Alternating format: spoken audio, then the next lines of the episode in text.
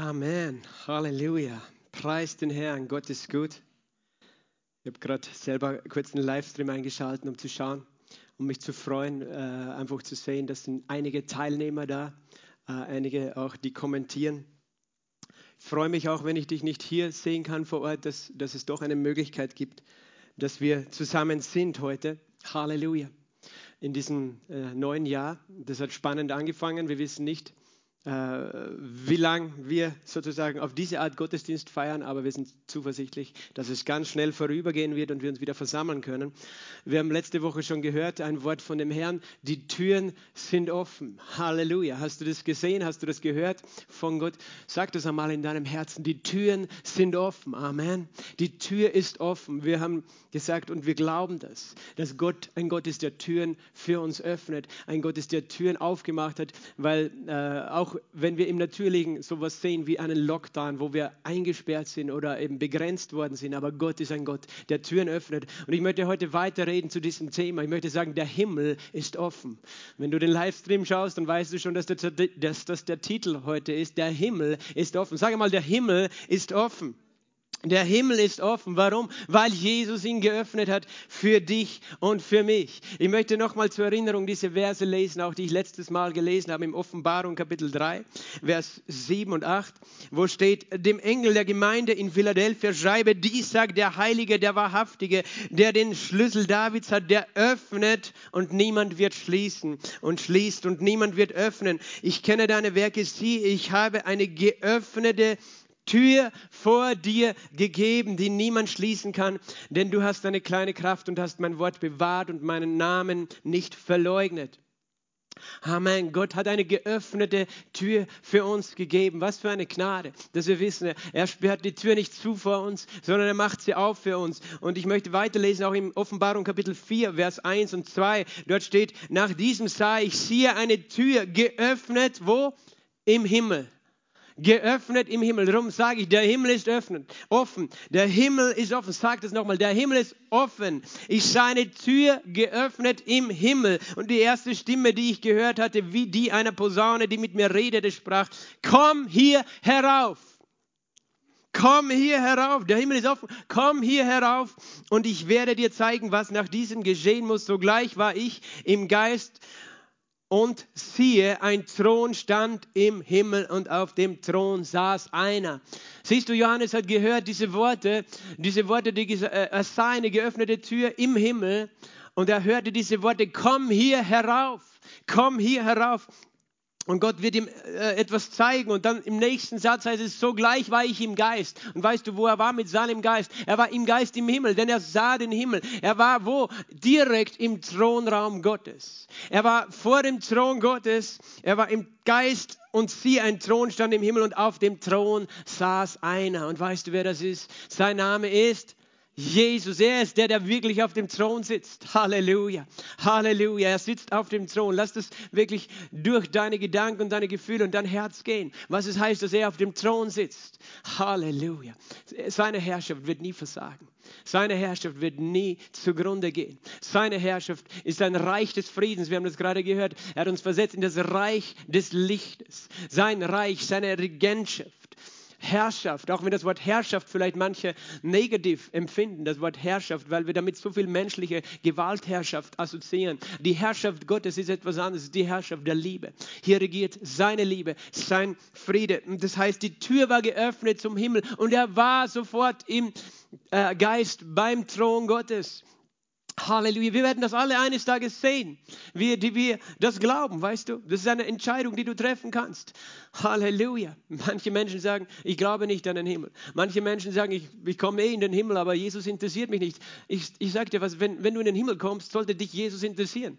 Denn Jesus ist der König des Himmels. Halleluja. Du kannst nicht sagen, ich lehne Jesus ab, aber ich will in den Himmel. Es geht nicht, weil er ist der König im Himmel. Halleluja. Er regiert im Himmel und wir dürfen, wir dürfen zu ihm kommen. Aber wir dürfen schon jetzt auf der Erde ein bisschen einen Vorgeschmack davon haben, dass die Tür zum Himmel offen ist und es wird Zugang zum Thron Gottes haben. Ich möchte noch einen Vers zu Beginn heute voranstellen. Das ist ein Vers aus dem Hebräerbrief, aus dem vierten Kapitel des Hebräerbriefes und der Vers 16, wo es folgendermaßen geschrieben steht. Lasst uns nun mit Freimütigkeit hinzutreten zum Thron der Gnade, damit wir Barmherzigkeit empfangen und Gnade finden zur rechtzeitigen Hilfe. Lasst uns mit Freimütigkeit hinzutreten. Wohin? Zum Thron der Gnade. Halleluja. Gott ladet dich ein, mit Freimütigkeit wohin zu kommen? Zum Thron der Gnade. Wo ist er? Im Himmel, bei ihm. Aber du kannst schon jetzt dort sein. Du kannst schon jetzt hineintreten. Und was für ein Thron. Es ist nicht ein Thron der Verdammnis. Siehst du, es ist nicht ein Thron der Bestrafung und des Zornes Gottes für dich, sondern es ist der Thron seiner Gnade. Es ist der Thron der Gnade, wo du Barmherzigkeit empfangst und Gnade findest. Und darüber möchte ich heute reden, dass wir einen Zugang haben. Nicht nur einen Ausgang, so wie letzte Woche wir gehört haben, einen Ausgang, einen Ausgang aus der Tür sozusagen, eine offene Tür, dass wir rauskommen aus jedem Gefängnis, sondern wir haben auch einen Eingang, einen Zugang, und zwar in das Allerheiligste Gottes, in den Himmel selbst, zum Thron der Gnade. Und Gott sagt, komm hier herauf und er lade dich ein. Ich möchte jetzt eine Geschichte oder besser gesagt ein Gleichnis lesen, das Jesus äh, gelehrt hat. Und, und dann werden wir weiter darüber reden. Das Gleichnis finden wir in Lukas 18 ab Vers 1. Jesus sagte ihnen aber auch ein Gleichnis dafür, dass sie alle Zeit beten und nicht ermatten sollten und sprach, es war ein Richter in einer Stadt, der Gott nicht fürchtete und vor keinem Menschen sich scheute. Es war aber eine Witwe in jener Stadt und sie kam zu ihm und sprach, schaffe mir Recht gegenüber meinem Widersacher. Und eine Zeit lang wollte er nicht. Danach aber sprach er bei sich selbst, wenn ich auch Gott nicht fürchte und vor keinem Menschen mich scheue, so will ich doch, weil diese Witwe mir Mühe macht, ihr Recht verschaffen, damit sie nicht am Ende komme und mir ins Gesicht fahre. Der Herr aber sprach, hört, was der ungerechte Richter sagt. Gott aber sollte er das Recht seiner Auserwählten nicht ausführen, die Tag und Nacht zu ihm schreien, und sollte er es bei ihnen lange hinziehen, ich sage euch aber, ich sage euch, dass er ihr Recht ohne Verzug ausführen wird, doch wird wohl der Sohn des Menschen, wenn er kommt, den Glauben finden auf der Erde. Vater, wir danken dir jetzt für dein Wort. Vater, wir kommen vor deinen Thron, um dein Wort zu hören. Durch den Heiligen Geist möchtest du zu uns reden. Und ich bete, dass du unsere Herzensaugen erleuchtest heute, unsere Herzensohren auftust. Wir wollen unsere Ohren deinem Wort geben. Wir wollen dir zuhören, was du uns zu sagen hast, Vater. Wir glauben, dass dein Wort mächtig und lebendig ist. Und ich bete, dass du mir Ausdruckskraft gibst durch den Heiligen Geist und dass du uns hilfst, dein Wort zu hören und zu empfangen, Herr. Wir danken dir, dass dein Wort mächtig und lebendig ist heute. In Jesu Namen. Amen. Ich sage euch aber, dass er ihr Recht ohne Verzug ausführen wird, wird wohl der Sohn des Menschen, wenn er kommt, diesen Glauben finden, so einen Glauben finden, den Glauben finden auf der Erde. Was für einen Glauben, von was redet Jesus hier? Er redet hier von einer Witwe, die ein Rechtsproblem hatte. Und eine Witwe war ja damals eine Frau, die sehr schutzlos war, weil eben kein Ehemann da war, der sie sozusagen äh, beschützt hat. Und deswegen war es äh, schwierig für, für Witwen. Und das ist auch ein Grund, warum wir, wenn wir im Alten Testament reden, auch über über das Thema Scheidung, weißt du, das war immer so, dass die Frau benachteiligt war, wenn sie entlassen worden ist und äh, dass sie dann schutzlos und einkommenslos war. Und diese Frau war sozusagen eine Witwe. Äh, in dem Fall äh, eben ihr Mann war schon verstorben. Sie war nicht eine Geschiedene, aber eine Witwe. Und eben solche Menschen sind schutzlos in der Gesellschaft gewesen damals. Und jemand hat eben äh, äh, sie bedrängt. Vielleicht wollte jemand äh, ihren Grund, ihr Haus wegnehmen, wie auch immer. Äh, wir wissen das nicht genau, was das Problem war, aber sie hatte jemand, der gegen sie agiert hat. Hast du auch jemanden, der gegen dich kämpft? Wir haben mal einen Widersacher, oder? Einen Feind, der gegen uns kämpft. Das äh, sagt die Bibel. Ist, sein Name ist Satan. Satan ist der Widersacher. Äh, er kämpft gegen die Menschen. Und in diesem Gleichnis kommt diese Witwe zu dem Richter. Sie hofft, dass sie Recht bekommt, weil sie tatsächlich äh, ist anzunehmen aus dem Text, dass sie tatsächlich in dieser Situation, um die es gegangen ist, im Recht war. Das heißt, jemand wollte ihr etwas wegnehmen, wollte ihr Unrecht tun. Solche Dinge geschehen auf der Erde. Hast du das gewusst? Oder ist das neu für dich, dass diese Welt kein gerechter Ort ist? Es ist ein Ort, wo viel Ungerechtigkeit geschieht, oder? Und es ist gut, wenn, wenn, wenn das so ist, es ist gut, wenn wir einen Ort haben, wo wir hingehen können, damit uns Gerechtigkeit widerfahrt. Aber in dieser Geschichte sehen wir, dass sie zu einem Richter kommt, dem das egal war. Der war ungerecht, dieser Richter. Das ist das Schlimmste, was es gibt in einem sogenannten Rechtsstaat. Und, und denkt dran, das war nicht, noch nicht mal eine Demokratie damals. Aber doch war es so viel, dass es Richter gab für Rechtsstreitigkeiten. Das war im Volk Israel so, das war im Römischen Reich auch so, dass es Richter gab, wenn Ungerechtigkeit gesche geschehen ist, dann konnte man zu diesem Richter gehen und seinen Fall vortragen und, und der Richter würde Recht sprechen. Aber was ist das Schlimmste, was es gibt, wenn, wenn in so einem System was, das Recht gebeugt wird, wenn der Richter nicht das das tut, was er eigentlich tun sollte, nicht das tut, was rechtens ist, sondern wenn der Richter, sagt man, die Person ansieht, das heißt, den bevorzugt, den er lieber mag oder der mehr äh, Einfluss hat, der ihm wichtiger erscheint oder sogar jemand, der ihm Geld dafür anbietet, so oder so zu beurteilen oder sogar umgekehrt ihn erpresst mit irgendetwas dazu, das Recht zu beugen. Das ist so alt, weißt du, wie nicht, wie nicht nur die Bibel, sondern wie die Menschheit ist, dass es nicht nur Ungerechtigkeiten und ungerechte Menschen gibt, sondern sogar ungerechte Richter. Und das ist schmerzhaft, oder? Es ist schmerzhaft, wenn, wenn dir Unrecht widerfahren ist. Äh, wer von euch kennt das? Weißt du, manche sagen, ich habe einen, einen Sinn für Gerechtigkeit oder ein Gerechtigkeitsbewusstsein. Aber ich denke, das ist zutiefst menschlich. Ich kann mich erinnern, auch schon als Kind, ich habe mich äh, sehr schnell mal ungerecht behandelt gefühlt gefühlt und das hat mich wütend gemacht. Ich konnte wütend werden, weil ich, weil ich das Gefühl habe, das ist ungerecht. Oder in der Schule, wenn der Lehrer irgendwie was gemacht hat. Ähm, kann mich erinnern, da hatten wir einmal so ein, ein, ein Diktat in der Schule. Ich musste äh, eben in Deutsch sozusagen die Sätze richtig aufschreiben. Da war ich noch sehr, sehr jung. Und ich habe nur aus Versehen seitlich auf die Seite geschaut mit meinem Kopf und sofort ist der Lehrer gekommen und hat gedacht, ich habe bei meinem äh, Nachbar abgeschrieben, obwohl er sowieso die Sachen nicht so gut konnte damals als ich, war ich der Meinung. Äh, ich, aber ich habe gar nicht hingeschaut und er hat mir sofort meine Sachen weggenommen, hat mich geschimpft und, äh, und mir eine schlechte Note, eine 5 gegeben. und ich war wütend, weil ich dachte, das ist ungerecht. Der sollte eigentlich gerecht mit mir vorgehen.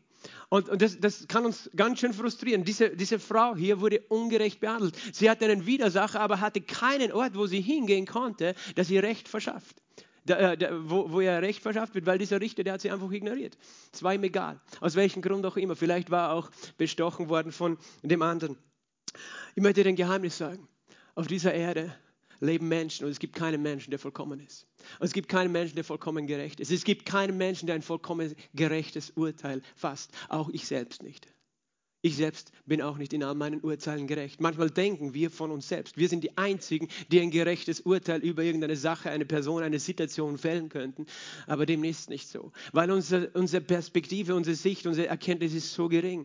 Gott ist der Einzige, der alles sieht. Und die Bibel sagt, es ist nur einer ist der Richter und einer ist der Gesetzgeber. In Jakobus 4, glaube ich, steht das Vers 12. Einer ist Richter und einer ist Gesetzgeber. Es ist nur einer, der das Recht hat, gerecht zu richten. Obwohl natürlich Gott es möchte, dass es auf dieser Welt gerecht gerechte Richter gibt, weiß er doch, dass nur einer das wahre, gerechte Urteil sprechen kann und wird. Halleluja.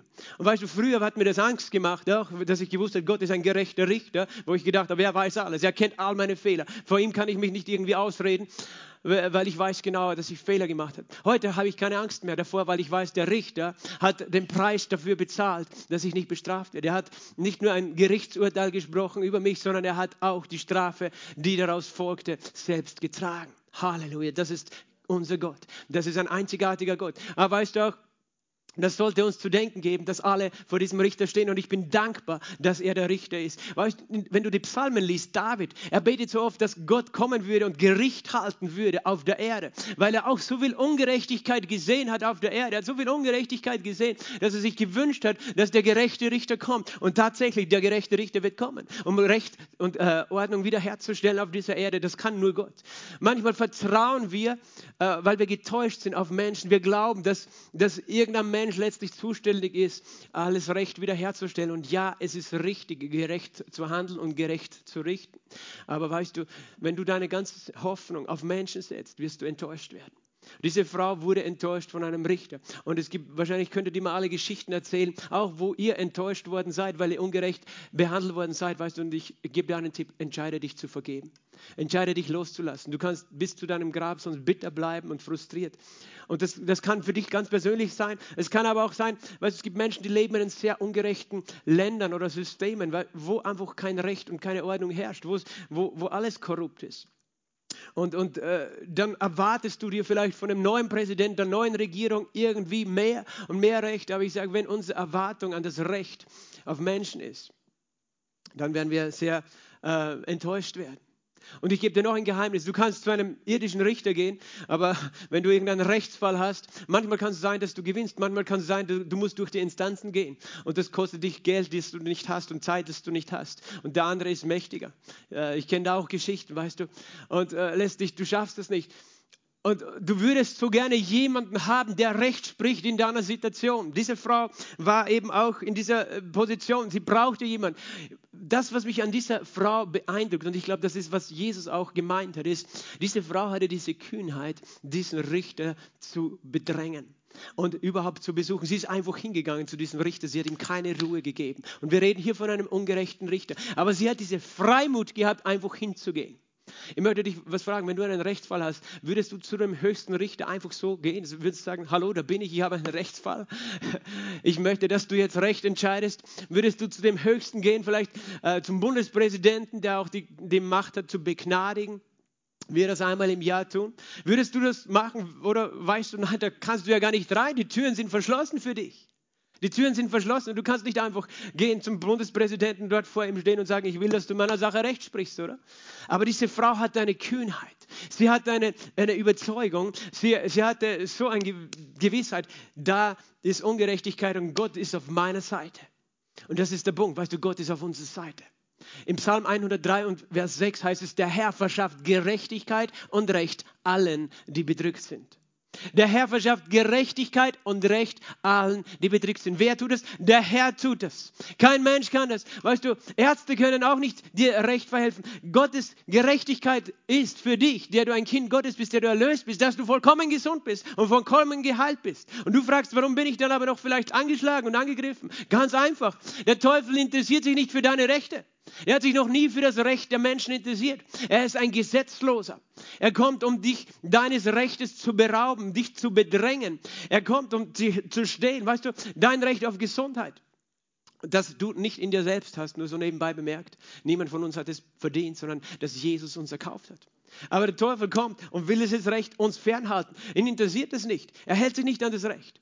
Aber der, der Psalmist David sagte, der Herr verschafft Gerechtigkeit und Recht allen, die bedrückt sind. Und damit meint er nicht nur sozusagen vielleicht deine Rechtsstreitigkeiten, sondern er meint auch das, was Jesus legal für dich erworben hat. Heilung, Erlösung, Vergebung, Gerechtigkeit, Versorgung, Friede. Das alles, der Herr hilft dir recht. Und wenn du dieses Recht von Menschen suchst, weißt du, manche Menschen wollen unbedingt geheilt sein und gehen von einem Arzt zum anderen, aber auch Ärzte sind Menschen, die dich enttäuschen, weil sie sind nicht vollkommen. Sie können nicht so heilen wie Gott. Sie können dich unterstützen, aber Ärzte können leider auch Fehler machen. Wir wissen das. Und wenn du deine Hoffnung darauf setzt, dass die Regierung, dass, die, dass der Gesundheitsminister, die Ärzte dafür sorgen, dass du gesund bleibst, dass du das und das hast, dann wirst du enttäuscht werden. Dann wirst du enttäuscht werden. Das sage ich nicht, weil die alle schlechte Absichten haben oder, oder schlechte äh, Methoden. Nein, sie bemühen sich. Viele von ihnen bemühen sich, dir Gutes zu tun oder wollen Gutes tun, aber es sind Menschen. Aber es gibt einen, der der gerechte Richter ist. Und das ist unser Vater im Himmel. Das ist Jesus Christus, dem er das Gericht übergeben hat. Und er sagt, er verschafft Gerechtigkeit und Recht. Und diese Witwe kommt so lange damals zu diesem ungerechten Richter, dass dieser ungerechte Richter eines Tages gesagt hat, so jetzt reicht's mir, jetzt werde ich diesen Fall, okay, entscheiden für sie, so wie es eigentlich auch gehört, weil sonst hupft sie mir noch ins Gesicht sagt er. Und Jesus sagt in Vers 16, äh, oder nicht Vers 16, Verzeihung, äh, Vers äh, 6, hört, was der ungerechte Richter sagt. Hört, was der ungerechte Richter sagt und dann macht einen Vergleich. Und dann sagt er, Gott aber, Gott aber. Und Gott aber bedeutet, hey, wir reden hier gerade von einem Ungerechtigkeiten, aber, äh, ungerechten Richter, aber Gott, aber Gott, sage mal, aber Gott, aber Gott ist gerecht, er ist der gerechte Richter, er ist der einzig wahre Richter, er hat das Recht zu richten und dir Gerechtigkeit zu verschaffen. Der gerechte Richter, Gott, sollte er das Recht wessen, seiner Auserwählten nicht ausführen sollte er das Recht seiner Auserwählten nicht ausführen. Und es sind zwei Dinge, die du merken musst. Es ist ein Unterschied zwischen einem ungerechten Richter und Gott, dem gerechten Richter. Punkt eins. Aber es ist auch ein Unterschied zwischen irgendeinem Menschen, der gar kein Anrecht hat, überhaupt vor den Richter, vor den gerechten Richter zu treten, oder einem seiner Auserwählten. Weil seine Auserwählten, seine Kinder, die, die an ihn glauben, die ihn angenommen haben, die haben das Recht, vor ihn zu treten. Sie haben Zugang zum höchsten Richter. Sie haben Zugang in den Thronraum Gottes. Sie haben Zugang in den Himmel. Und Gott sagt, er sollte er dein Recht, das Recht seiner Auserwählten. Und was ist mein Recht? Ich sag's nochmal. Mein Recht als Sünder war nicht nichts. Ein Freund von mir hat einmal gesagt, der einzige Anspruch, den ich habe als Mensch, als Sünder, ist ein Quadratmeter in der Hölle. Das ist der einzige Anspruch, den ich als Mensch habe, weil ich gesündigt habe und der Lohn der Sünde ist der Tod.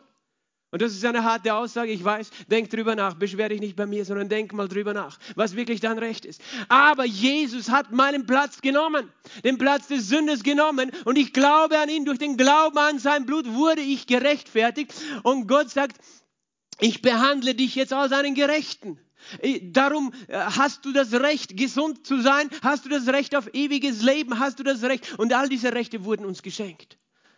Diese Rechte kannst du nicht nehmen in dem Sinne, sie wurden dir geschenkt. Du ergreifst sie, ja, aber du kannst sie nicht einfach sagen, das habe ich verdient. Aber Gott hat dir dieses Recht verschafft durch den Glauben an Jesus. Hast du das Recht, in Frieden zu leben, geheilt zu sein, versorgt zu sein. Gott hat dafür gesorgt, weil er wäre ungerecht, das dir das vorzuenthalten, der du an Jesus glaubst. Dir, der du glaubst, dass Jesus deine Sünden getragen hat. Das wäre ungerecht, wenn Gott sie von dir noch einmal eine Bezahlung erwarten würde. Es wäre Ungerechtigkeit, wenn er dir das ewige, äh, ewige Leben vorenthalten würde, wenn du glaubst, dass Jesus schon für deine Schuld bezahlt hat. Es wäre Ungerechtigkeit, dass er Heilung dir vorenthalten würde, wenn du glaubst, dass Jesus deine Heilung getragen hat. Verstehst du? Er sagt, ich will dein Recht sofort unverzüglich ausführen. Und er sagt, aber warum geschieht es oft nicht unverzüglich? Warum sollte ich es lange hinziehen, sagt Gott? Glaubst du, dass ich so ein Richter bin, dass du mich lange anbetteln musst? um irgendeine Sache. Und Gott sagt, du musst mich überhaupt nicht mehr anbetteln, sondern ich möchte, dass du verstehst, was dein Recht ist, wer dein Richter, wer dein Vater ist und was dir schon gehört. Und dann nimmst du das in Anspruch, was dir schon gehört, was ich dir schon gegeben habe. Und ich werde meine Engel hinter dich stellen und meine Armee Gottes und den Heiligen Geist. Und der Teufel muss fliehen aus deinem Leben. Ich werde es nicht lange hinziehen, sagt er. Und Jesus sagt, in Vers 8, ich werde ihr Recht ohne Verzug ausführen.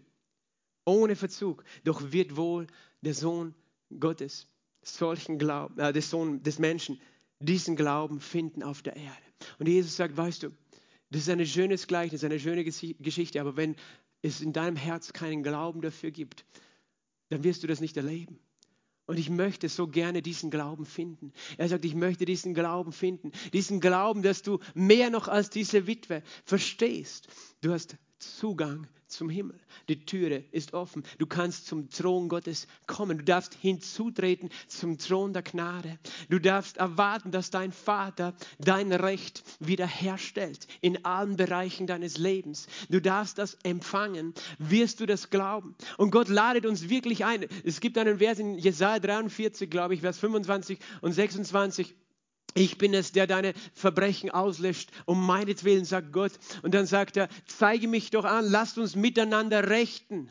Erzähle du, dass du Recht behältst. Und das, das ist eine Einladung Gottes an seine Kinder. Hey, du kannst zu mir kommen mit deinem Anliegen. Ein, ein, Rechtsanwalt, weißt du, der jemanden vertritt bei einem Rechtsfall, der kennt das Recht, der kennt die Gesetze und der hilft dem, den er vertritt, einfach das Gesetz in Anspruch zu nehmen. Hey, das ist das Gesetz und auf das berufe ich mich, damit ich so oder so behandelt werde vor dem Gericht. Und Gott sagt, ich möchte, dass du erzählst. Lass uns miteinander rechten. Ich möchte, dass du weißt, was deine Rechte Rechte sind und damit zu mir kommst, dass du sagst, Vater, es steht geschrieben, Jesus trug den Fluch an meiner Stelle. Er wurde zum Fluch gemacht dort am Kreuz, damit ich erlöst bin von dem Fluch des Gesetzes. Vater, es steht geschrieben, aber der Feind bedrängt mich und da kommt Krankheit gegen mich. Aber es steht doch geschrieben, der Fluch des Gesetzes ist jede Krankheit. Also Vater, ich nehme mein Recht in Anspruch. Ich danke dir, dass du hinter mir stehst, dieses Recht zu ergreifen, dieses Recht zu empfangen und dass ich in dieser Heilung leben kann. Und danke, Herr, dass du deine Engel sendest und den Heiligen Geist und dass der Teufel von mir fliehen muss. Verstehst du? Der Herr sagt, du darfst mit mir rechten. Du kannst vor mich treten und mit mir verhandeln. Gott ist nicht ein Gott, der einfach unberechenbar ist und ungerecht ist. Viele Menschen denken, er ist ungerecht, aber er ist der einzige Gerechte. Verstehst du? Er ist der einzig wahre Gerechte. Es gibt niemand anderes, der so gerecht ist wie er. Weißt du, wir alle haben gesündigt, aber er hat nie gesündigt und er sieht alles genau richtig. Er wird nie ein ungerechtes Urteil fällen. Manche Menschen tun sich schwer auch mit der Bibel. Weißt du, die denken, hey, das ist ungerecht von Gott. Warum macht Gott das so? Warum Gott sagt, sagt Gott das so? Und wenn wir so denken, dann denken wir, wir sind gerecht und Gott ist ungerecht. Oh mein Gott. Ich glaube, da haben wir noch viel zu lernen. Weil, weil das ist ein Grundsatz, weißt du, dass du verstehst, wenn es einen Konflikt gibt, Gott hat immer recht. Irgendwas ist bei mir falsch, wenn ich etwas nicht verstehe. Aber Gott ist gerecht. Er ist nie ungerecht. Seine Urteile sind immer gerecht. Und auch selbst seine Gerichtsurteile, selbst die Strafen, die du am Ende siehst, weißt du, die Bestrafung des Satan und seiner Dämonen, das ist nicht ungerecht. Das ist alles gerecht, was Gott tut. Er ist vollkommen gerecht. Er versteht Situationen besser als du. Und manchmal denken wir, wir werden ungerecht behandelt, weil wir nicht verstehen. Ähm, wer wir wirklich sind und wer Gott ist. Aber, aber Gott sagt, werde ich diesen Glauben finden, du darfst mit mir rechten, du sollst deine Rechte kennen. Und ich möchte heute noch ein paar Minuten dafür gebrauchen, dass der Herr uns diese Gelegenheit gibt, dass unser Glaube stark wird. Woher kommt dieser Glaube? Dieser Frau in dem Fall. Woher können wir diesen Glauben haben, dass unser Recht geschehen wird? Weißt du, einer dieser Punkte ist, dass wir verstehen, dass der Himmel offen ist für uns. Dass wir Zugang haben zu diesem Richter. Weil wenn du das nicht verstehst, dann denkst du, ja, hilft mir eh niemand. Niemand kann mir helfen. Du brauchst nicht, weißt du, durch alle Instanzen gehen dies, äh, in diesem Land, um dein Recht zu bekommen. Du kannst direkt zur allerhöchsten Instanz gehen. Halleluja. Du hast Zugang zum Himmel und das war nicht immer so. Es war nicht immer so, dass wir Zugang hatten zum Himmel. Aber du hast Zugang zum Himmel. Als Jesus getauft wurde im Jordan, Johannes der Täufer taufte Menschen, die umkehrten. Er, er, rief sie auf, kehrt um von eurer Sünde und, und lasst euch taufen. Und, er, äh, und Menschen ließen sich taufen als, als Zeichen. Sie wollten reingewaschen sein von ihrer Sünde und, und ihr Leben einfach auf Gott ausrichten. Und dann kommt Jesus und Jesus wollte getauft werden von Johannes und Johannes war verstört, weil er dachte sich, ja, aber Jesus, ich meine, du hast ja gar keine Sünde, warum sollte ich dich taufen? Du, du bist ja der einzige Gerechte. Aber Jesus sagt, lass es doch so geschehen, so muss es geschehen, damit alle Gerechtigkeit Genüge getan wird. Und Jesus wurde getauft von Johannes im Jordan. Und du denkst, warum hat er das getan? Weil es ein, ein Symbol war, weil Jesus sagte, ich bin zwar selbst kein Sünder, der getauft werden muss, aber ich nehme den Platz derer, die Sünder sind. Und er stieg in das Wasser und ging unter das Wasser, was bedeuten würde, ich werde sterben für diese Menschen. Ich werde unter das Wasser gehen und er würde rauskommen aus dem Wasser und ich werde auferstehen. Das war eine symbolische Handlung, hinweisend auf das Kreuz und die Auferstehung Jesu Christi. Und als er rauskam aus diesem Wasser, heißt es, der Himmel öffnet öffnete sich. Da steht geschrieben in Markus 1, der Himmel zerriss buchstäblich, der Himmel zerriss. Und Gott hörte, äh, Jesus hörte eine Stimme vom Himmel kommen, die sprach, du bist mein geliebter Sohn, an dir habe ich wohlgefallen. Der Himmel zerriss über Jesus, als er aus dem Wasser kam.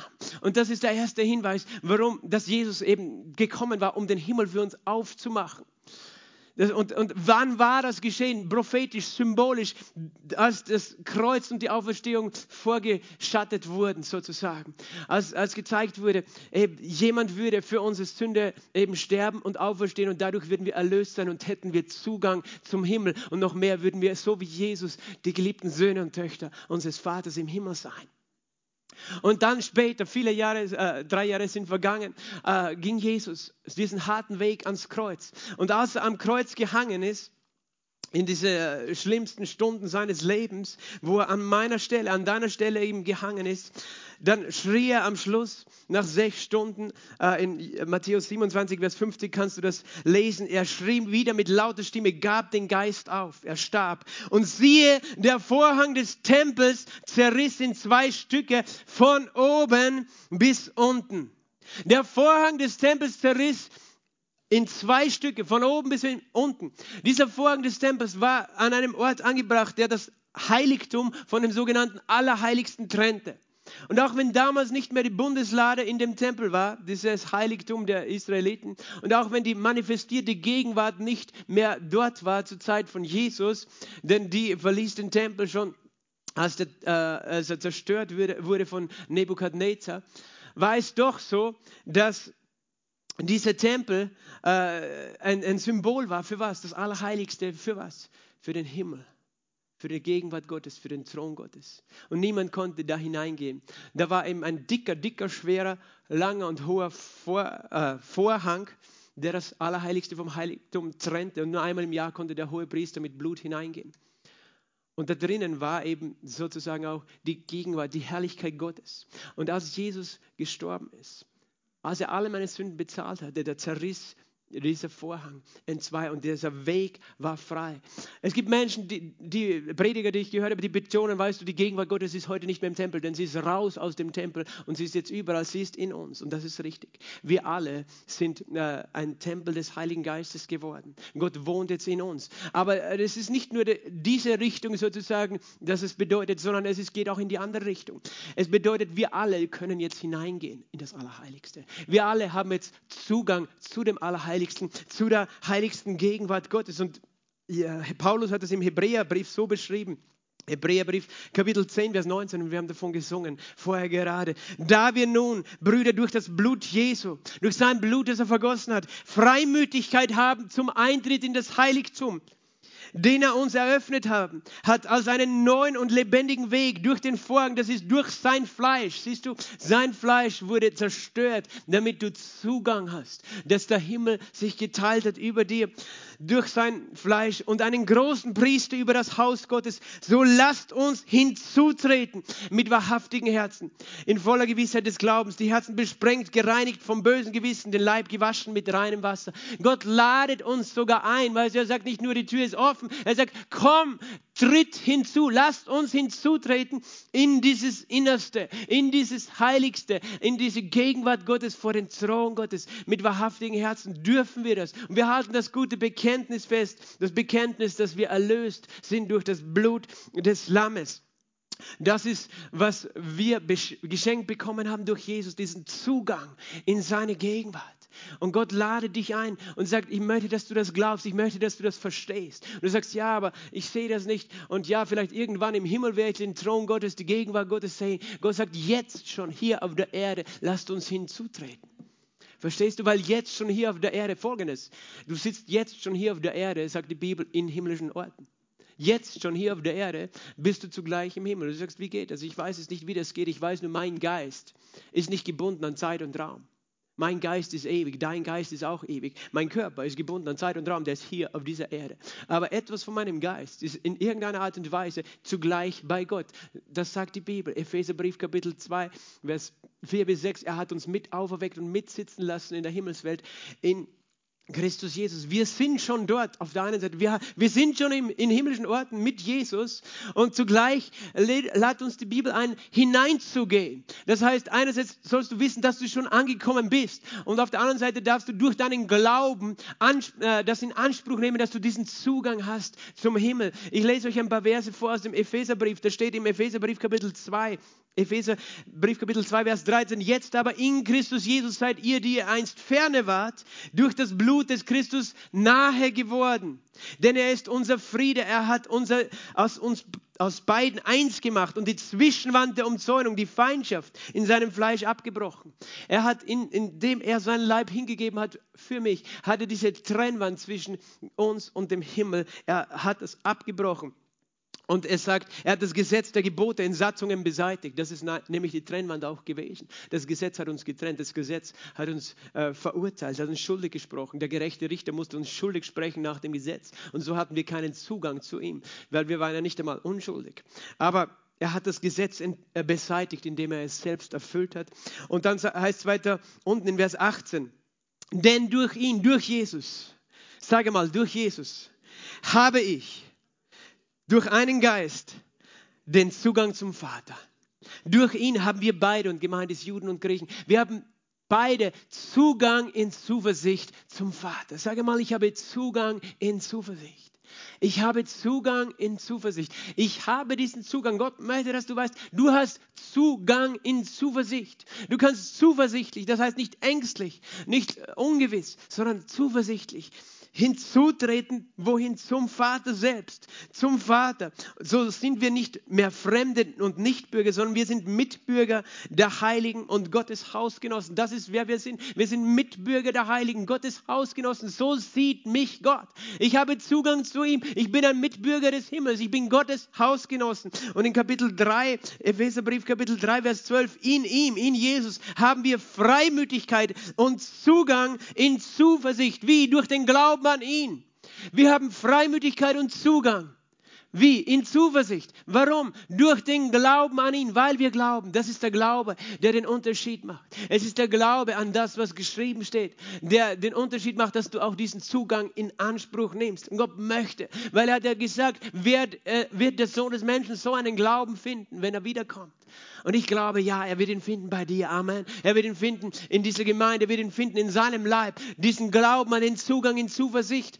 Durch den Glauben an ihn denn ich, und es ist nicht nur der Zugang zu dem Vater, weißt du, es ist der Zugang zu dem König eben der Könige. Es ist der Zugang zu dem gerechten Richter. Es gibt ein Beispiel dafür. Es war im Alten Testament geschehen, zur Zeit der Königin Esther, als, der, als ein persischer König äh, äh, ich glaube, Xerxes war der Herrscher und äh, da war ein böser Mann in, in der Regierung, nicht der König selbst, sondern ein böser, der eine Intrige gegen das Volk der Juden geplant hatte, sodass alle Juden vernichtet werden würden im Perserreich.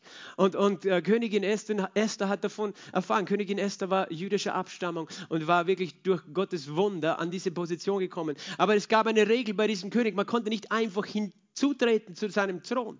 Selbst seine eigene Ehefrau konnte nicht einfach, wenn er auf dem Thron saß, dort wo er das Recht sprechen würde, einfach vor ihn treten. Weil wenn jemand uneingeladen vor den König treten würde, dann wäre er des Todes. So war das Gesetz damals. Aber Königin Esther wusste, das ist der einzige Weg, wie sie Erfolg retten kann, dass sie vor den König tritt dieses Reiches, um diese Intrige aufzudecken und Recht, äh, äh, eben das Recht geschehen würde. Und sie betete und fastete drei Tage mit ihrem Volk und dann ging sie einfach hinein. Und weißt du, was geschehen ist? Der König neigte ihr das Zepter. Das bedeutet, dass er ihr diese Gnade gegeben hat, dass sie, obwohl sie nicht eingeladen war, hinzutreten konnte.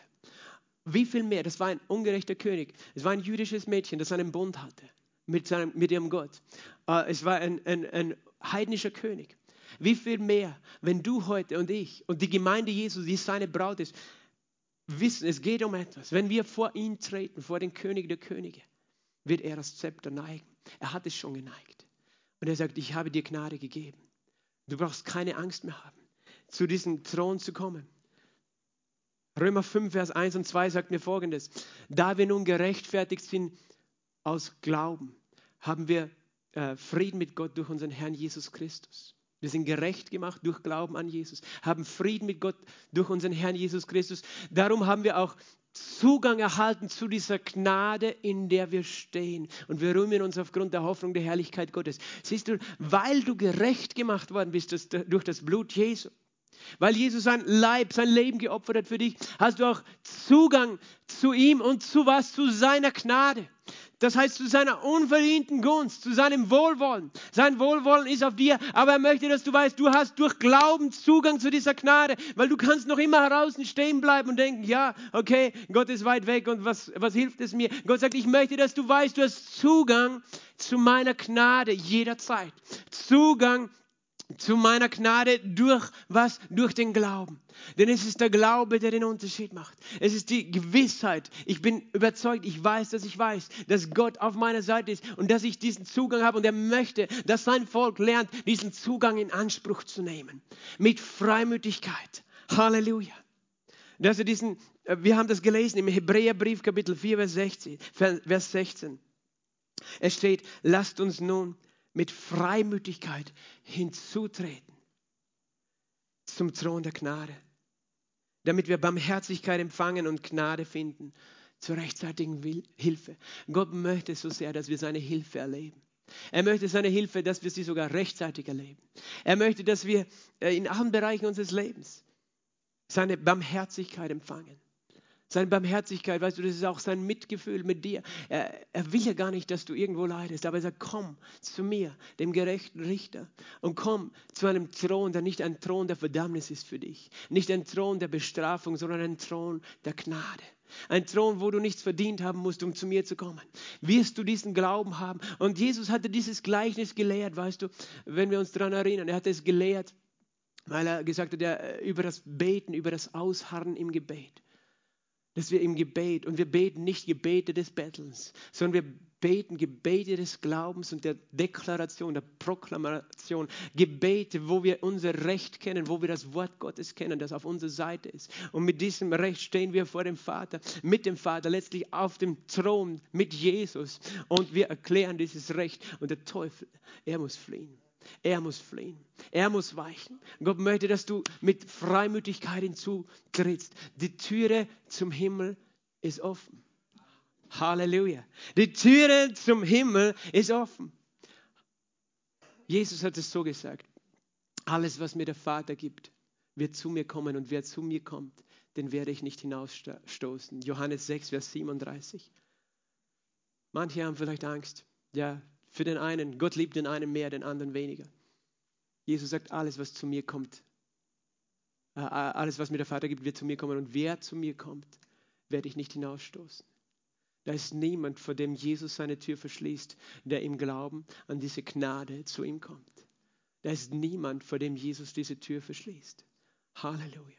Jesus sagt, wird der Sohn des Menschen diesen Glauben finden, wenn er kommt.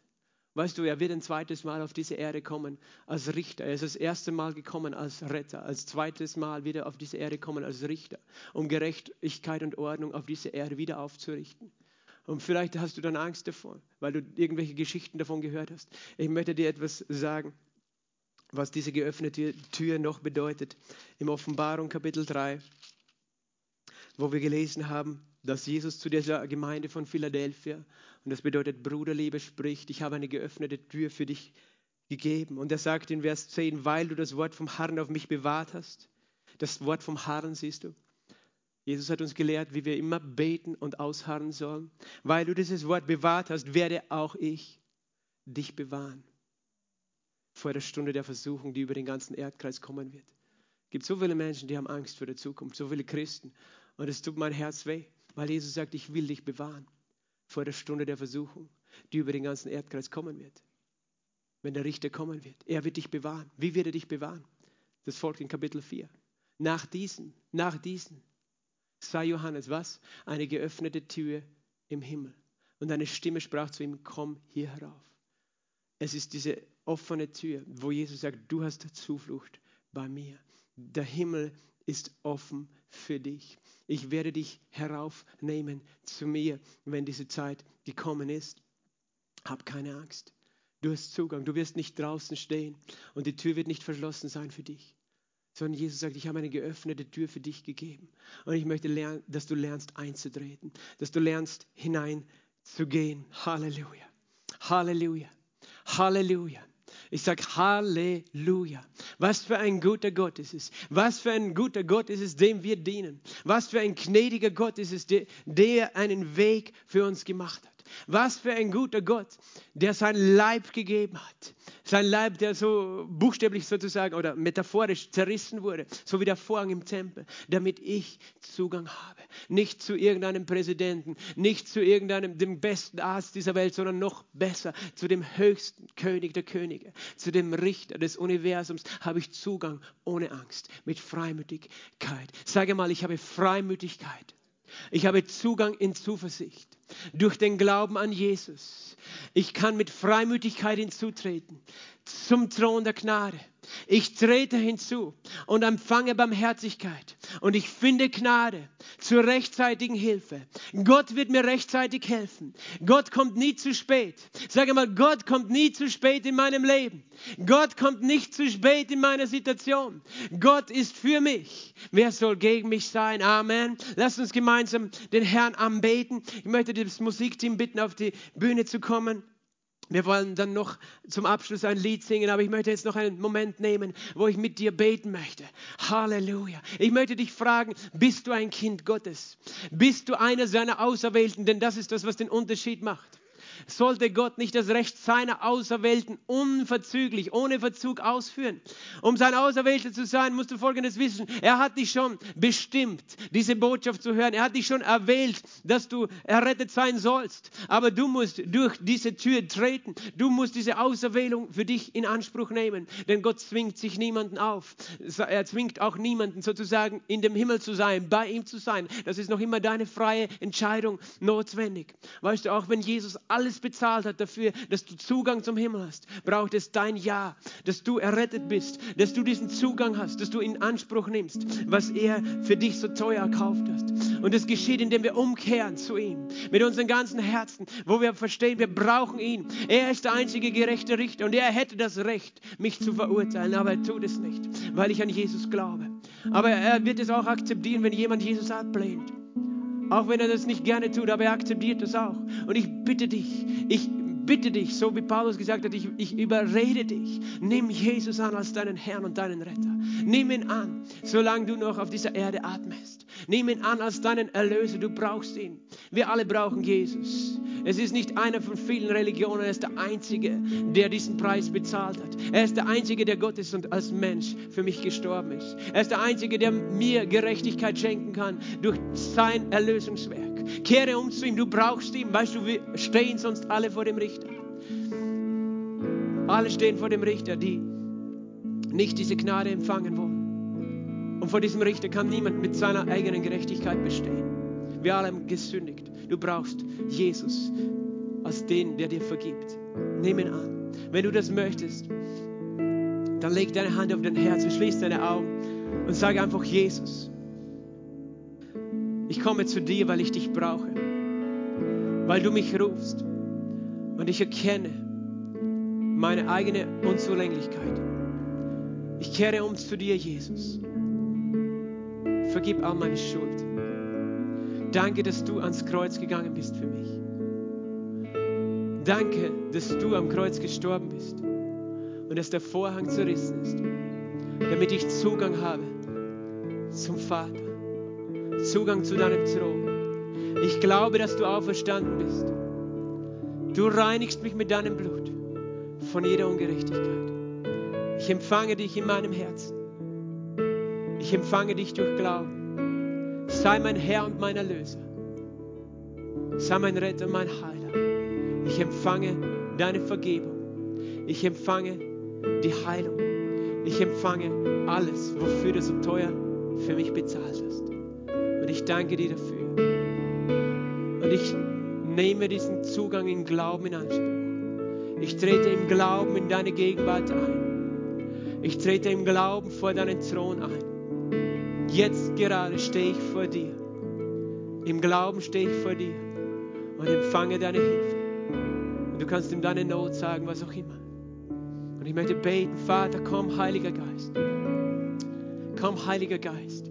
Komm, Heiliger Geist.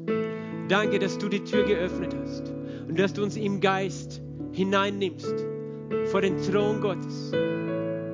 Vater, danke für diese Gnade, dass wir vor dir, dem allerhöchsten Gott, stehen. Dem allerhöchsten, dem Schöpfer des Universums, der uns erschaffen hat, der uns kennt.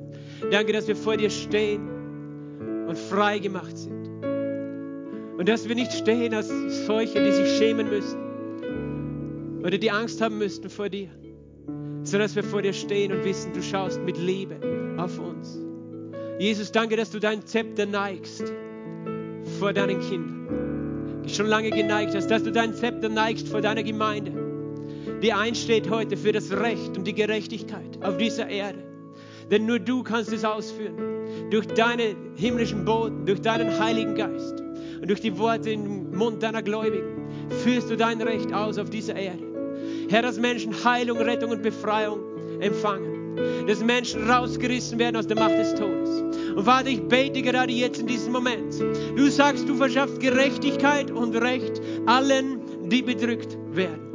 Ich bete jetzt in diesem Moment, Herr, das sind Menschen, deine Kinder, die beraubt worden sind von ihrem Vermögen, beraubt worden sind von ihren Finanzen, beraubt worden sind von ihrem Arbeitsplatz. Du bist der Gott, der sagt, du bist unser Versorger. Du hast den Fluch der Armut weggenommen von uns. Und im Namen Jesu Christi spreche ich, Recht geschieht. In dem Namen Jesu Wiederherstellung und, und Wiedererstattung von Geraubten, äh, von materiellen Verlusten. In dem Namen Jesu für deine Kinder. Ich danke dir, Herr Jesus, dass der Feind zurückerstatten muss. In Jesu Namen. Vater, das sind Menschen, das sind deine Kinder, die sind krank. Die haben Schmerzen, denen wurde ihre Gesundheit geraubt, obwohl du, Jesus, schon dafür bezahlt hast, dass sie geheilt sind. Und wir fordern dieses Recht ein, Vater, wir fordern es nicht von dir, denn du hast es uns schon geschenkt, sondern wir fordern es von unserem Widersacher, dass er wiedererstattet, widerstattet, dass er loslässt im Namen Jesu, in dem Namen Jesu Christi. Jeder, der gebunden ist von einem Geist der Krankheit, wird losgelassen in dem Namen Jesu. Jeder, der gebunden ist von einem Geist der Schwachheit oder der Immunschwäche, in dem Namen Jesu Christi, ich setze dich frei. Denn es ist das Recht der Kinder Gottes, gesund zu sein. In dem Namen Jesu Christi. In dem Namen Jesu Christi sage ich, du bist gelöst von diesen Schmerzen jetzt. In dem Namen Jesu Christi. Und du denkst, ja, aber mein Problem ist nicht so groß. Weißt du, dein Recht ist vollkommene Gesundheit. Wenn deine Augen schwach geworden sind, dann ist dein Recht, dass du wieder klar siehst. Und das sage ich als jemand, der selbst Gläser aufhat. Aber ich sage, mein Recht ist vollkommene Sicht, dein Recht auch. Vielleicht hast du grünen Star, grauen Star, in dem Namen Jesu Christi. Empfang jetzt. Sag Jesus, ich empfange. Ich empfange deine Hilfe. Ich empfange deine Hilfe, dass meine, mein Recht wiederhergestellt ist, was Gesundheit betrifft. Herr, ich danke dir. Herr, ich danke dir für deine Gnade. Ich danke dir für dein Wirken, Herr. Danke, Jesus. Danke, Jesus, Herr, Herr, dass du Familien wieder rettest, wieder zusammenführst. Denn du sagst, unsere Söhne und Töchter werden nicht in Gefangenschaft gehen. Du sagst, es ist ein Fluch des Gesetzes, wenn Söhne und Töchter in Gefängnissen sitzen, in Gefangenschaft der Sünde, der Angst, der Sucht oder sonst wo, des Streites, des Hasses gefangen sind. Herr, du sagst, das ist ein Fluch, aber Jesus, du sagst auch, du hast diesen Fluch getragen. Und so nehmen wir dieses Recht in Anspruch und sagen, der Feind muss unsere Kinder loslassen, unsere Familien loslassen. In dem Namen Jesu Christi. Herr, wir wollen rechten, weil du sagst, du ladest uns ein, vor deinem Thron mit dir Recht zu sprechen. Herr, wir danken dir, Herr, dass Familien wieder zusammengeführt werden. In dem Namen Jesu Christi. In dem Namen Jesu Christi. Familien wiederhergestellt werden. Wir geben dir alle Ehre. Wir loben dich, Halleluja, wir preisen dich. Komm, heb deine Hände, bete ihn an, Halleluja. Bete ihn an mit deinen eigenen Worten. Shela ma ba ba ba ba sante, robo shikana mastembre, barababa shente ala mastombre, Robo shikarabababasita rabajete yalamasante. Pori ambra yalamajende yalabasombre. Jelamastombre kirianja lamastombro. Jekarababababazante yalamazombo korias. Jembarababazante yalabazante. Jekoria brabababas. Hallelujah. Hallelujah. Hallelujah. Wir springen in Christus. Shetanamaya.